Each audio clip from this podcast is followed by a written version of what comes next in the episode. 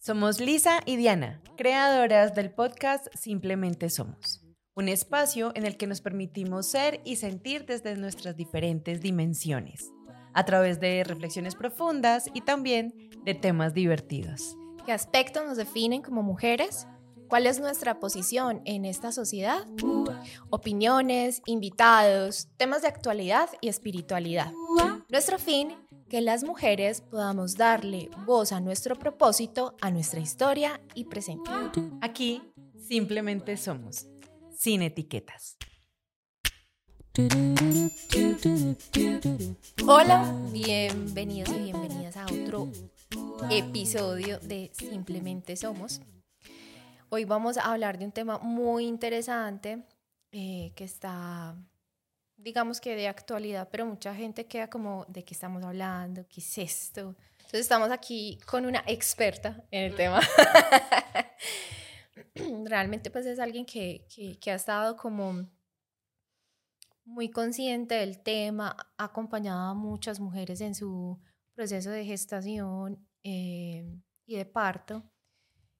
Y además de su experiencia y de su búsqueda de em, encontrar unas formas más amables, más amorosas de llegar a este mundo. Mm, y pues ha visto un montón de historias y sabe pues como de, de, la ley que se está en este momento moviendo en Colombia, que ya fue aprobada hace nada, hace el 11 de julio fue aprobada. Y es súper importante para nosotras saber como mujeres, cuando decidimos gestar, eh, a qué tenemos derecho, a qué no tenemos derecho, a qué le llamamos violencia obstétrica, cómo podemos decir, hey, me pasó, qué puedo hacer, qué, qué, qué líneas puedo activar, a dónde pongo la queja, dónde mi voz puede ser escuchada, cómo puedo prevenir también que esto suceda. Entonces vamos a empezar desde cero y es, bueno, que es una dula. Hola. La experta soy yo. Hola Diana, nuestra invitada. Em, bueno, ¿qué es una dula? Una dula es un término griego que significaba esclava que acompaña a una mujer en el parto. Desde hace alrededor de 50 años se vuelve a tomar este término y se adapta eh, para que suene más bonito y es mujer al servicio de otra mujer en, en esa etapa de gestación, parto y posparto. Entonces, pues una dula es eso, una mujer que está al servicio de otra mujer y lo que nosotras buscamos es que la mujer y la familia reconecte con, ese, con esa capacidad de parir, reconecte con la sabiduría del cuerpo, que conozca cuáles son sus derechos, cuáles son las formas en las que puede experimentar ese encuentro con su bebé, y para eso hacemos educación para el momento del parto, hacemos preparación para el parto. Y eh, muchas dulas acompañan en el trabajo de parto y parto y en el posparto. Entonces, es lo que hacemos, acompañar a la mujer en esas etapas a través de información y ya en el momento del parto entregarle también herramientas que le permitan vivir de una manera mucho más fluida esa experiencia, manejo del dolor natural, recursos para la pareja o quien la vaya a acompañar. Es un poco lo que hacemos nosotras. O sea, básicamente acompañas para que las mujeres tomemos una mejor decisión en el momento en que corresponda tomar una decisión.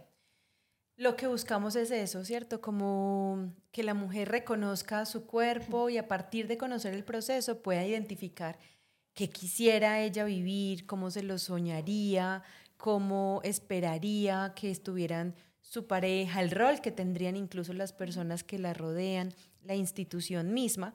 Y al tener toda esta información, como todo este abanico, ella puede decir, ay, yo quisiera esto, esto y esto, sin que se vuelva eh, un sí o sí, ¿cierto? También entendemos, y yo ahí sí soy súper enfática en que al hablar de la vida estamos hablando del misterio y no podemos controlar cómo va a ser ese encuentro, pero como el propósito o la forma en la que nos queremos encontrar de fondo pueda sostenerse independiente de los desenlaces que ocurran en esa experiencia. Bueno, yo te quiero hacer una pregunta, pues porque decimos, ay, parto respetado, muchos se imaginan como, pues no sé, eh, una cosa así súper absurda de, o sea, lo quiero todo hippie bueno, e, etcétera, etcétera, las maticas por aquí, esto por allá. Pero realmente, ¿qué es? Porque si una mujer te dice, Diana, quiero que me acompañes, pero mi parto yo quiero que sea por cesárea. ¿Cómo acompañas a esa mujer? ¿Eso, sería o, no sería un parto respetado? Sí, por supuesto, porque además, básicamente eso que estás diciendo es muy importante, Liz, porque muchas familias llegan con ese imaginario de, eh, se imaginan que el esposo sobre todo se imagina que va a llegar al, al espacio en el que nos vamos a encontrar y que se va a encontrar una mujer como con una bata, eh, fumando o sea, tabaco. una bruja, pues. Mi, mi otro yo, de velado. Eh, y entonces cuando se encuentran con una mujer pues que se viste cotidiano, que tiene un espacio eh, organizado pues tranquilo, neutro y que además lo que está brindando es información como que rompe ese paradigma y me lo han dicho, ¿no? Yo pensé que me iba a encontrar otra cosa. El tema es que en las instituciones también siguen pensando que, que, el parto respetado consiste o depende solamente de técnicas o de herramientas o de cosas que hayan. Y realmente el parto respetado lo que busca es permitir el ritmo de la mamá y del bebé en ese nacimiento, ¿sí? Durante y sus deseos durante la gestación, durante su trabajo de parto, durante su posparto inmediato, em, y sus deseos implican si quiere o no una cesárea. ¿Qué es importante ahí, Liz? Y es que es real también que mucho eh, de la sociedad ha eh, pues enaltecido un montón la cesárea como algo súper fácil, rápido, que no tiene consecuencias, ¿no? Em, frente al trabajo de parto. Entonces muchas mujeres que a veces quieren cesárea, no digo que todas, pero muchas vienen es como también con este miedo instaurado o una frase ahí metida muy sutil por parte del mismo médico que hace que ella sienta que es más seguro y menos em, doloroso o impactante tener una cesárea. Pero teniendo la información, teniendo la conciencia, aún queriendo tener una cesárea, el respeto es acompañar y hacer que esa cesárea sea lo más eh, amorosa posible, porque finalmente sigue siendo el encuentro con el bebé. Cambia la forma, pero sigue siendo un encuentro que merece ser ritualizado, eh, amoroso, consciente. Sí. Muchas gracias por, tu explicación. Me parece pero estás tan formal. Me parece súper valioso lo que, pues, lo que acabas de explicar. Eh, porque sí, nos quedamos, nos quedamos como enfrascados y a veces como que no abrimos la mente y, y de mirar que esto es, o sea, el respeto abarca es el poder tomar una decisión de manera acertada a partir de una información oportuna. así Que eso es lo que no tenemos, nosotros no tenemos la información. Entonces, en ese sentido, ¿qué información tenemos o cómo podemos recurrir? ¿Cómo podemos decir, yo quiero este parto? ¿Cómo podemos hacerlo respetar en una institución? Pues si tenemos la oportunidad de escogerla, no todos tenemos la, la, oportunidad de escogerla. ¿Cómo podemos hacer que esto se logre? Yo, de decir, yo quiero que se me respete, quiero que se me explique. O sea, es increíble lo que voy a decir, pero realmente uno debe pedir información, porque a veces en el que hacer los médicos como que no, no, no explican o lo dan por hecho y muchas veces no sabemos un montón de cosas y de información. Entonces que se nos explique, que, nos, que si nos van a, a, hacer, pues no sé, un examen, nos van a hacer, a tomar, a coger la vena para pasar suero, porque me van a pasar suero, un montón de cosas, es, bueno, yo tengo derecho a que se me explique esto, ¿cómo, cómo, cómo podemos hacer porque yo siento que además de que estamos muy asustadas, porque vamos a hacer algo que nunca hemos hecho, pues cuando es el primero, ya uno el segundo, bueno, ya más o menos sabe. Pero de todas maneras es algo que nos, nos produce cierto miedo, cómo hacer que, que, se, nos, que se nos escuche. Liz, sabes que em, hay dos cosas ahí que yo resumiría en volver a nosotras, volver a conectar. Mira, uno es que tenemos que comprender que nosotras fisiológicamente no pariríamos acostadas por nuestra propia voluntad, creería que nunca. O sea, creo que muy pocas mujeres escogerían parir acostadas si a todas se les dejara libres de parir. Porque fisiológicamente es mucho más fácil y más llevadero parir en vertical, parir de pie. Y entonces esto significa que se le permita a la mujer el libre movimiento y que ella pueda encontrar, que su cuerpo la vaya llevando a encontrar la forma de la pelvis, la ubicación y la apertura en cada etapa para que ese bebé pueda salir. Y nosotras estamos pariendo acostadas porque un rey hace muchos siglos quería ver nacer a sus hijos y obligó a la mujer, a la reina, a acostarse y al médico que la atendía para que pudiera ver. Entonces, este médico empezó a registrar. Dijo, esto está muy bueno, pues yo me puedo sentar, puedo yo puedo estar cómodo, no me tengo que tomar posturas incómodas. Y empezó a registrar y a decir, no, así deberían parir las mujeres. Y empezó a registrar y entonces se empezó a quedar ahí, en la historia. Y a partir de estos dos hombres, eh, estamos pariendo acostadas. O sea, los hombres nos dijeron cómo debemos parir. Los hombres nos dijeron cómo era mejor parir. parir. Muy bien. Y, además de esto, imagínate que hay otra historia y es que el término preparación para el parto o em, educación para el parto tiene que ver con que las mujeres incomodábamos mucho cuando estábamos en el trabajo de parto. Gritábamos mucho, ah, hacíamos sonidos incómodos, pedíamos cosas que se salían de lo que ellos estaban esperando que pidiéramos. Así que hace muchos, muchos años también se creó una preparación para educarnos sobre cómo debíamos comportarnos en el momento del parto. Wow. Y bueno, ¿y cómo se supone que nos debemos comportar? En el no, no, pues para ese momento. En ese momento. Entonces era, claro, no podemos, no, no gritar, comportarnos bien, hacer caso, eh, estar se respire profundo, pero no calmadas. No, por supuesto, los sonidos no, no están bien en la etiqueta del parto. Entonces llamó, voy a volver a mi foco. eh, entonces, claro, por eso te digo volver a nosotras, porque realmente lo que necesitamos es volver a recuperar y reconocer que nosotras fisiológicamente buscaríamos parir en vertical, por ejemplo, buscaríamos que el sonido gutural que sale cuando estamos en un expulsivo es poderoso más que sufrido, por ejemplo. Em, entender que podemos estar, debemos estar acompañadas de una persona que elijamos y estamos seguras. Entonces, para responder tu pregunta, pues es primero despertar esta curiosidad de, hey, porque hay una verdad también ahí con la que hemos crecido y que viene usualmente más de los hombres, pero que me parece súper valioso porque creo que todos la tenemos y es, pero si todas las mujeres han parido. Ah, sí, eso es pues como súper... Pues como así que nos vamos a preparar para el parto si todas las mujeres han parido, mi mamá parido, mi tía, mi abuela, ¿no?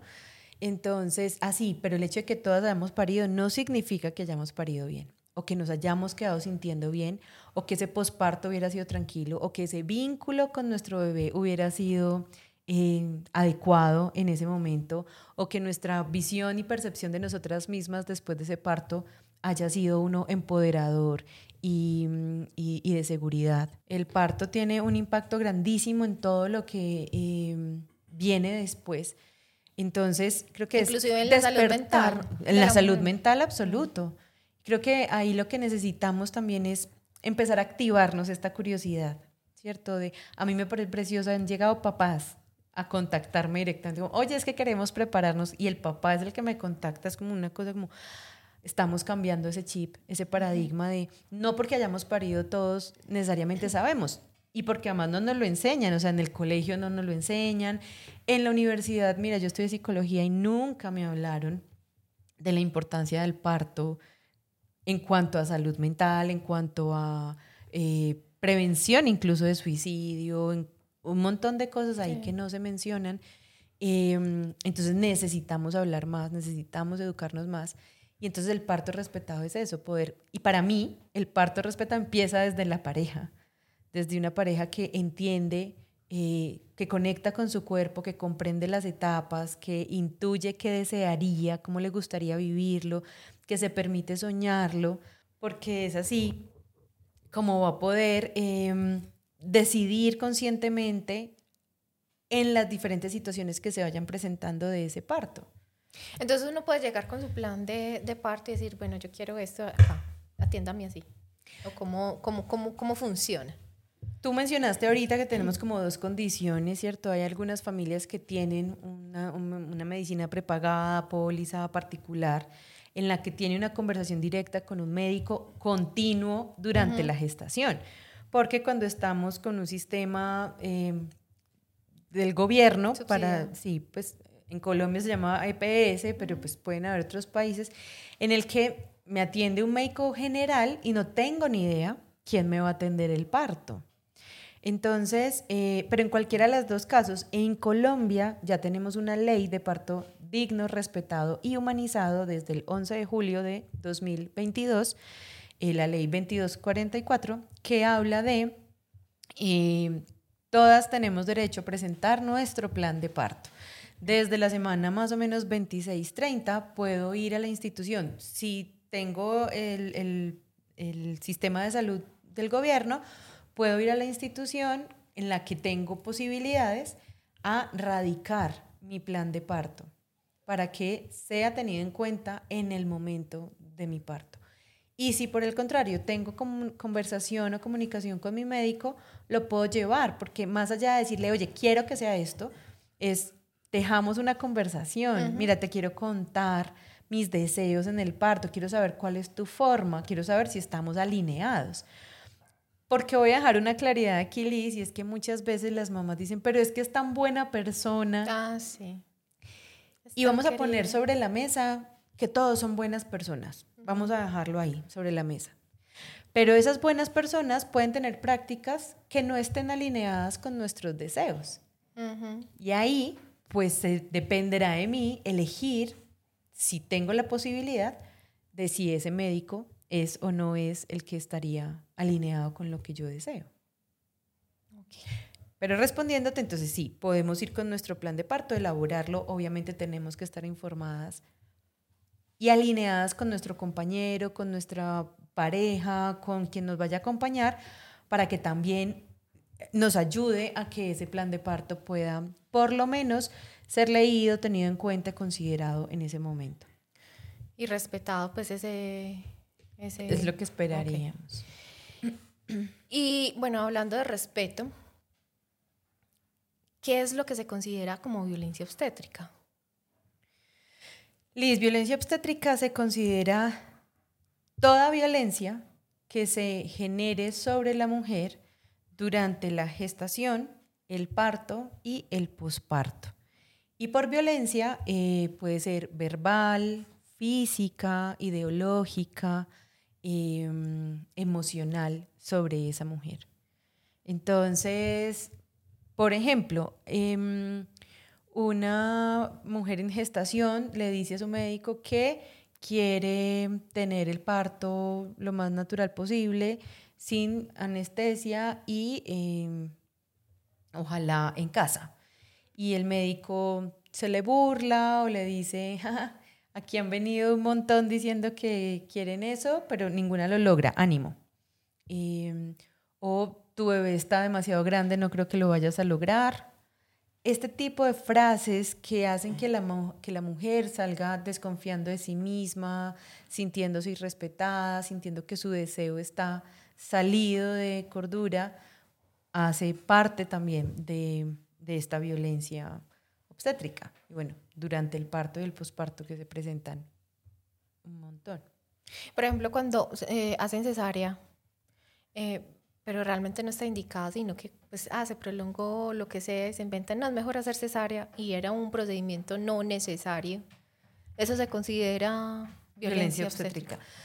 Liz, sí, como dentro de lo que se ha estudiado como violencia obstétrica, la cesárea innecesaria entra ahí. Y cesárea innecesaria es eh, tu bebé viene demasiado grande y no vas a poder y resulta que el bebé nace súper bien de peso o em, tu bebé tiene circular eh, el cordón enrollado, una vuelta de cordón y ya es un motivo de cesárea. Si tú no te lo permites, pues tú corres el riesgo em, porque se va a morir. Como esa manipulación emocional. Eso hace parte de la eh, violencia obstétrica. Y otras que, em, otras cesáreas que no se verbalizan, pero son, pucha, hoy aquí estamos de diciembre, bueno, em, si de aquí a dos semanas no ha nacido, toca hacer cesárea porque corre riesgo el bebé. No es que mi agenda diga que tengo un viaje programado de vacaciones. De hecho, las cesáreas se aumentan las tasas de cesárea en estas épocas de Navidad, en Semana Santa, eh, los, y disminuyen los viernes y fines de semana, por ejemplo. Wow, increíble. Bueno, ¿y tienes alguna historia que nos puedas contar así como que dijiste, Dios mío, qué, qué duro lo que le tocó vivir a esta mujer? Historias, pues hay, hay muchas, tristemente, ¿cierto? Em, pero una, digamos, puntual, hay ah, una mujer que era médica y tuvo una, em, una gestación muy difícil porque ella trabajaba por turnos en urgencias. Entonces ya su gestación fue compleja porque eh, una mujer en embarazo y médica sufre altísimos Em, durante su gestación, sobre todo si está en estos turnos donde nivel la de desconfianza, el nivel de estrés es mucho. Entonces ya venía con una carga importante emocional. Ella elige a una médica que había sido profesora suya y con la que ella quería un montón. Y em, ella empieza trabajo de parto, pero luego la, le, le ponen pitocina, oxitocina sintética para acelerarle ese trabajo de parto cuando apenas estaba empezando. Realmente no era necesario empezar en ese momento, pero ella estaba de acuerdo.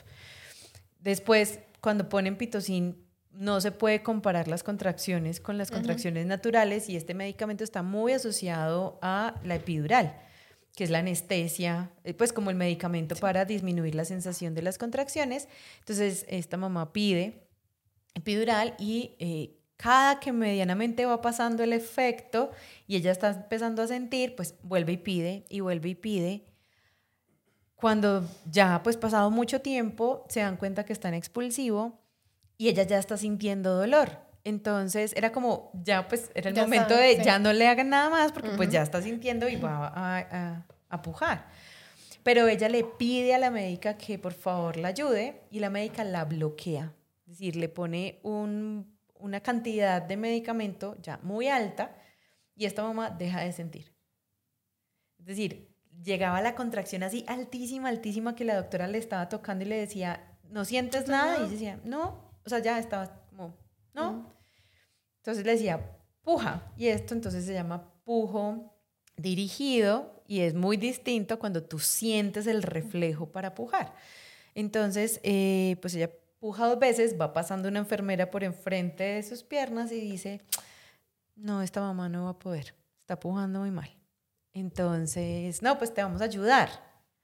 Yo creo que es la primera vez que vi la clase de intervenciones que me habían dado en la formación, las vi en ese parto, porque entonces llaman a Teresa, que es la enfermera más grande que había de turno, ella ni siquiera estaba en esa sala, la mandan a traer amarran sábanas del lado donde yo estaba de la camilla, ella se hace al otro lado, coge la sábana con un, se, la enrolla en su mano para poder tener como un sostén del otro lado y se apoya sobre el vientre de la mamá.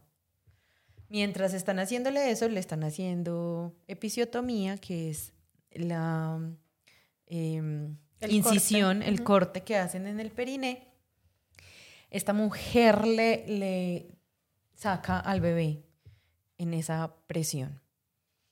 Eh, como esta mamá es médica, entonces apenas le ponen al bebé, a la bebé y la bebé no llora, pues empieza como, ¿por qué no llora? ¿Por qué no llora? Eh, y efectivamente, pues tienen que llevarla a, observación y termina requiriendo CPAP y se la llevan para la, la a, a la bebé para poder ayudarla a como recuperarse de ese momento. Te digo que en ese momento sentí, o sea, todo ese parto fue como miedo, fue terror, fue sorpresa, fue asombro, fue como, pues no podía ser que todo hubiera sido en una sola, en una sola mujer y, y en gran medida, digamos, porque además cuando se genera una intervención se van generando una cadena de intervenciones. Entonces, cuando hablamos de muchas intervenciones, quizá estamos hablando de intervenciones que quizá fueron innecesarias desde el principio. Una buena voluntad de esa médica, ¿sí? No lo estaba haciendo porque quería hacer daño. Pero fue una experiencia de parto para esa mamá, pues muy, muy estresante, muy, muy impactante, muy dolorosa. Eh, y con una necesidad muy alta luego de poder trabajar y procesar en ese proceso. Esta, digamos que contó con esta buena voluntad, pero hay mujeres a las que no, o no han querido atender porque gritan o les pegan em, o las regañan, ¿no? Como hay unos términos que uno dice, no puedo creer. Por ejemplo, ayer leí en un tweet de una mujer que decía, le conté a mi médica que quería parto en casa, tal, pero ella no fue mi médica porque yo estaba en otro país. Cuando volví a control con ella, me dice, y al fin tuviste el parto en la piscina, la cagaste, te untaste de todo lo que sale cuando sale un bebé ahí y luego te... Como, o sea, no es posible que una médica esté preguntándole eso a una mamá cuando su mamá ha vivido la experiencia más plena de encuentro con su bebé.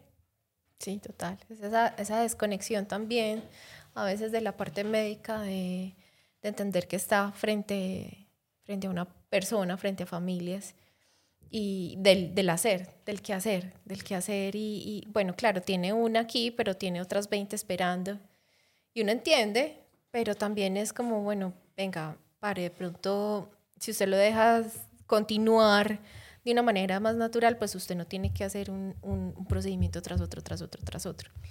Eso, y que lo, que te decía también y es, mientras una pareja o una familia o incluso esa mujer, porque hay condiciones que no permiten, eh, por infraestructura, por cosas que todavía tenemos que seguir trabajando, que esa mujer esté acompañada, el hecho de que ella esté preparada y pueda tener una conversación un poquito más pareja con ese profesional, entender lo que está pasando, qué le van a hacer, sentir que tiene derecho a preguntar. Es que es su proceso, ella es la protagonista de ese evento y estamos llegando con temor, como con una deuda de me están haciendo un favor. Eh. Sí, claro. Y se me ocurre que otra cosa, bueno, eh, pues en un parto en un hospital es súper intervenido porque te va a ver un montón de gente, la enfermera, el médico, ta, ta, ta, pero también están los residentes eh, internos y un montón de gente en algunos casos, sí. Y, y, bueno, muchas veces es como, ay, está practicando, mire a ver cuánto ha dilatado.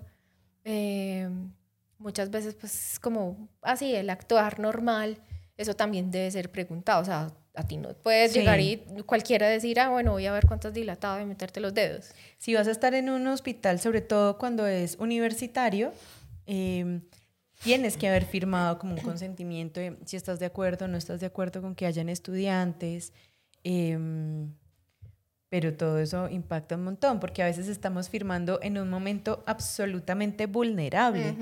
En Chile, por ejemplo, se hace el preingreso con tiempo de anterioridad al parto. Entonces, eh, la matrona te recibe, te está recibiendo tu historia, te cuenta cómo es la clínica, cómo funciona, qué documentos, qué ta, ta, ta pues la mujer está en un nivel de conciencia para poder entender, firmar. Claro, diferente, pero uno en un dolor. No, en el trabajo de parto no estamos para firmar nada ni para saber, y menos si no se nos ha explicado, por ejemplo, el impacto que tiene la cantidad de tactos em, en una mujer. Entonces, la cantidad de tactos, Liz, es que, por ejemplo, un parto es tan sensible que puede activar memorias de abuso olvidadas por la mujer. Eh, con frases como, quédate calladita y así no te va a doler. Em, entonces, sí es importante que podamos empoderarnos, que podamos preguntar, que podamos prepararnos para poder vivir experiencias de parto diferentes. Claro. Entonces, bueno, la invitación, yo creo que de, de, este episodio también, pues lo que queremos hacer es invitarlas a eh, cuestionarse, informarse, no entregarse. Es una experiencia que nunca se nos va a olvidar, que al médico se le olvida el otro día, así que intentemos tener los recursos para vivir de la mejor manera posible ese encuentro con nuestro bebé. Sí, leer, mirar. el proyecto de, de Dianis es hermoso, parir.co los invito a que miren, que revisen. Muchas gracias, Diana, por esa conversación tan rica que acabamos de tener, por tus experiencias que son maravillosas y enriquecedoras. Muchas gracias a ustedes por acompañarnos hoy. Seguramente habrán más episodios con este tema. Por ahora las invitamos a que nos sigan en nuestras redes. En Instagram estamos como simplemente somos podcast, en YouTube, en Spotify, en las plataformas de streaming. Y tenemos ahí un enlace para que se inscriban y puedan tener acceso a la información de nuestros eventos, de actividades que vamos a estar realizando del Círculo de Mujeres. Así que Súper bienvenidas, gracias por estar aquí.